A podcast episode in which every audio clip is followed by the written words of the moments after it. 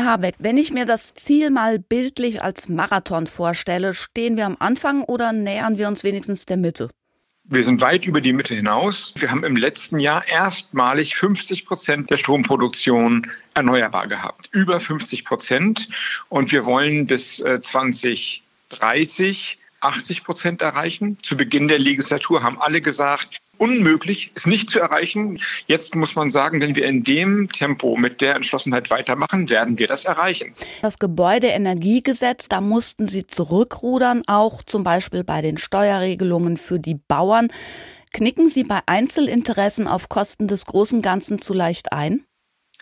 Ich glaube, ohne Ihnen zu kühn zu widersprechen, das wäre eine falsche Interpretation, denn bei dem Gebäudeenergiegesetz haben wir ja gesehen, dass es eine harte gesellschaftliche Debatte gegeben hat. Also die Alternative war ja nicht, das Gebäudeenergiegesetz geht so durch, sondern es hätte komplett scheitern können oder wir setzen es nochmal neu auf. Also ich würde sagen, nein, das Gegenteil ist wahr. Wir haben vielleicht eher zu lange diesen Turnaround nicht umgesetzt. Aber bei den Bauernprotesten war es doch jetzt ein Stück weit auch so. Und ich denke, so ein Umbau für die Menschen, das bringt Veränderungen. Und solche Veränderungen werden vielleicht möglicherweise erst einmal mit Verzicht assoziiert, dass es Protest gibt dagegen, ist auch klar. Wenn man dann jedes Mal ein Stück zurückzieht, wie soll es dann insgesamt vorwärts gehen? Ist eine Politik Ihnen lieber, die sich nie korrigiert? Also egal, was im Land los ist, man sagt, habe ich so beschlossen, müssen alle durch. Und ob es eine Demokratie gibt, wo Menschen mitbestimmen oder eine Monarchie, das macht keinen Unterschied. Ich finde, es ist eher wenn ich das so sagen darf, politische Klugheit und sollte nicht als Schwäche ausgelegt werden, dass eine Regierung oder Politikerinnen und Politiker auf die Stimmung im Land hören und so gut es geht, das wird ja nie so sein, dass man es allen immer recht machen kann, aber so gut es geht, versuchen zu korrigieren.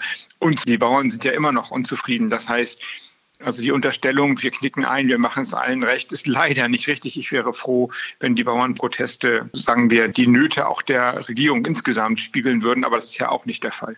Herr Habeck, wie wollen Sie die großen Industrien hier im Südwesten, natürlich allen voran die Chemie- und Automobilindustrie bei der Transformation unterstützen? Das tun wir durch viele Programme. Die großen Programme haben interessante europäische Namen und Abkürzungen, die heißen immer IPSAI-Programme beispielsweise. Das sind Projekte, die wir aus europäischem strategischen Interesse heraus fördern. Aber im Kern geht es darum, dass die fossilen Energien ersetzt werden müssen durch erneuerbaren Strom oder grünen Wasserstoff.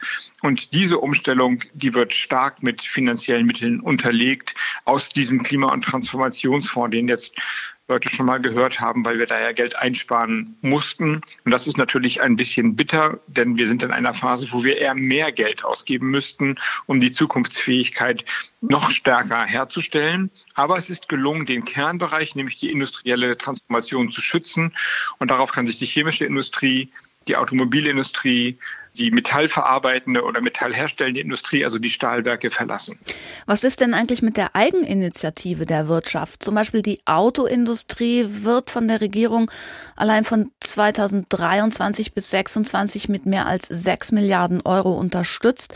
Muss die Autowirtschaft selbst mehr in Zukunftstechnologien investieren? Ja, das tun sie aber auch. Auch die ganzen anderen Subventionen, also für Wasserstoff oder für Umstellung, sind immer nur Teile. Ich darf ein Beispiel nennen. Das ist jetzt nicht Süddeutschland, sondern Norddeutschland.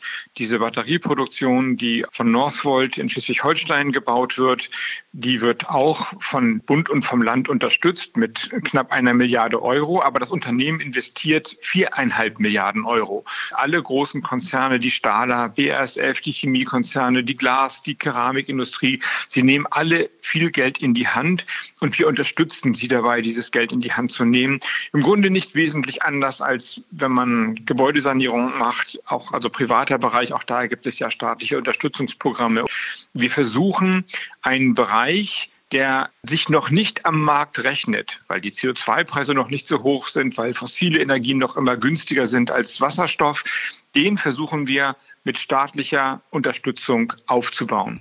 Sie haben vorhin gesagt, wir sind in einer Zeit, in der man eigentlich mehr Geld ausgeben muss. Das ist das Stichwort Investitionen. Aktuell würden Sie gerne in eine neue Kraftwerkstrategie investieren, Milliarden für klimafreundliche Gaskraftwerke, um Schwankungen bei Wind- und Solarstrom ausgleichen zu können. Bislang hat Ihr Kollege Bundesfinanzminister Christian Lindner da abgewunken. Es heißt jetzt, Sie wollten sich heute wieder treffen. Ringen Sie ihm die Fördergelder ab? Also wir sind in einem guten Diskussionsprozess und ich bin zuversichtlich, dass wir da bald eine Lösung auch öffentlich vorstellen werden. Dann sind wir gespannt, was da rauskommt. Der Bundeskanzler Olaf Scholz hat gestern Fehler vor allem bei der Kommunikation der Regierung eingeräumt. Immer wieder heißt es auch, der Regierung fehle ein Narrativ, um Menschen und Wirtschaft für diesen Umbau zu begeistern. Stattdessen, so der Eindruck, verlieren sich die Koalitionspartner immer noch und immer wieder in der Auseinandersetzung über einzelne Vorhaben. Können oder wollen sie das nicht ändern? Ja, wenn ich ein bisschen in der Geschichte zurückspringen darf, es gibt ein Problem. Wir haben uns ja den stolzen Titel Fortschrittskoalition gegeben. Und zu Beginn der Legislatur, Ende des Jahres 21, nach den Jahren der Großen Koalition, war Fortschritt eine Verheißung. Ich glaube, die Stimmung im Land war insgesamt so, wir sind schlecht bei der Digitalisierung, wir haben keine intelligenten Stromzähler zu Hause, die Erneuerbaren werden nicht ausgebaut und so weiter. Jetzt mal die Ärmel hochkrempeln, das war gefordert. So, und dann kam ganz vieles, der Krieg von Russland gegen die Ukraine, die Sorge um Energiemangel haben wir abgewehrt. Dann die hohen Energiepreise, kriegen wir jetzt langsam runter. Dann der Krieg in Israel und im Gazastreifen. Dann das Erstarken des Rechtspopulismus. Es ist einfach enorm viel los gewesen. Es gibt eine Art Müdigkeit oder Erschöpfung in der Gesellschaft, die ich auch nachvollziehen kann.